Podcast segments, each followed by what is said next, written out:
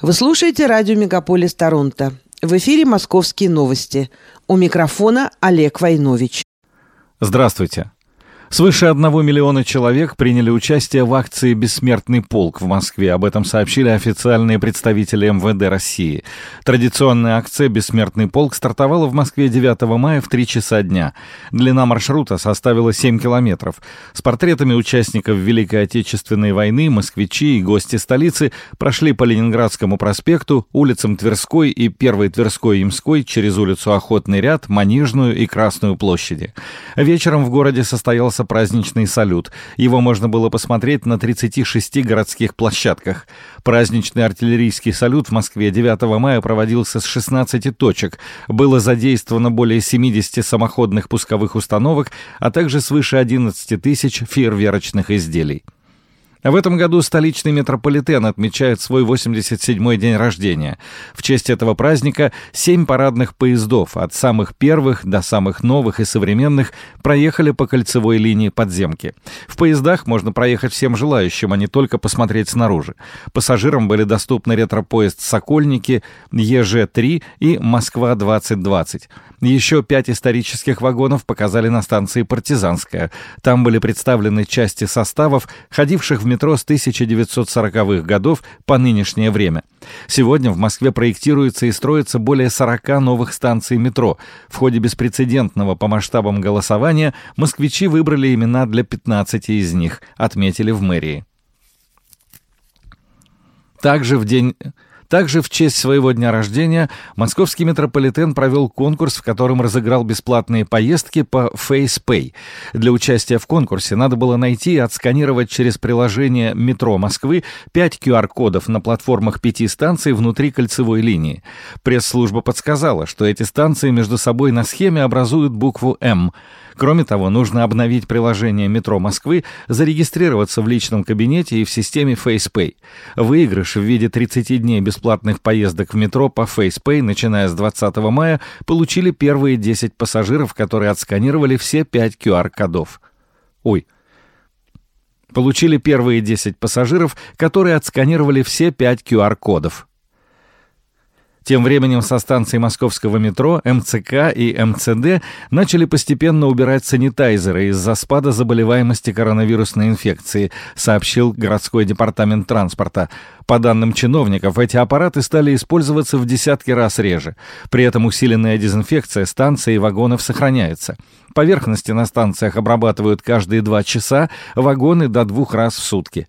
Всего на транспортной инфраструктуре Москвы было установлено около трех тысяч санитайзеров. В марте в транспорте отменили обязательное ношение масок и убрали наклейки, которые размечали безопасную дистанцию между людьми. За последние сутки в Москве выявлены 402 случая COVID-19. 16 человек умерли, сообщается на портале Стоп Коронавирус РФ. Всего с начала пандемии в Москве было выявлено 2 миллиона 765 тысяч 613 случаев коронавируса. В столице умерли 43 тысячи 486 человек. Число въезжающих работать в Москву за пять лет увеличилось на 5,5%, в то время как трудовая эмиграция в другие регионы сократилась более чем на 60%. В мэрии заявили, что это говорит об эффективной работе по созданию комфортных условий для жизни и трудовой деятельности, которая проводится городом. В минувшем году в Москву приехали почти полтора миллиона человек из других городов страны, что составило более половины объема внутренней трудовой миграции. В другие регионы России из столицы выезжали 12 тысяч человек. Данные опроса сервиса работа.ру гласят, что 57% респондентов считают Москву наиболее удобным городом для фриланса. До конца этого года в Москве планируется достроить около 20 капитальных спортивных объектов, заявил Сергей Собянин.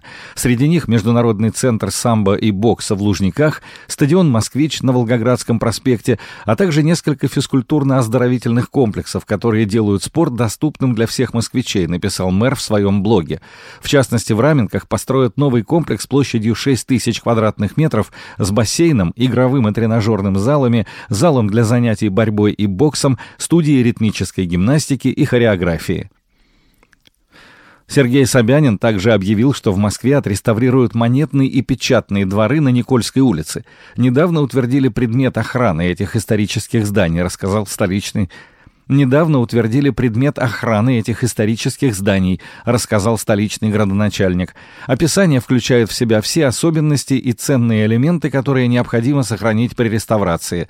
Собянин напомнил, что в монетном дворе до конца XVIII века чеканили деньги и хранили драгоценные металлы. В печатном дворе соз... В печатном дворе создали первую русскую книгу «Апостол» и первую русскую газету. Посещаемость музеев и театров в столице восстановилась после снятия коронавирусных ограничений. Об этом сообщил глава столичного департамента культуры Александр Кибовский. По его словам, после снятия ограничений отмечается большой спрос на билеты, особенно в популярные театры с известными спектаклями и артистами. Что касается музеев, то в праздничные дни Московский Кремль посетили примерно 35 тысяч человек, а музей-заповедник Абрамцева, а музей-заповедник Абрамцева 33 тысячи.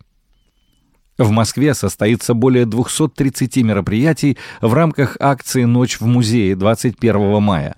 Гостей ждут концерты классической музыки, выставки, спектакли, лекции по истории и искусству. Свои программы подготовили свыше 110 площадок. Среди них есть музеи, усадьбы и культурные центры города, заявили в мэрии. Например, в Дарвиновском музее расскажут, как зародился стрит-арт, а в музее-заповеднике Царицына проведут экскурсии «Ночное Царицыно».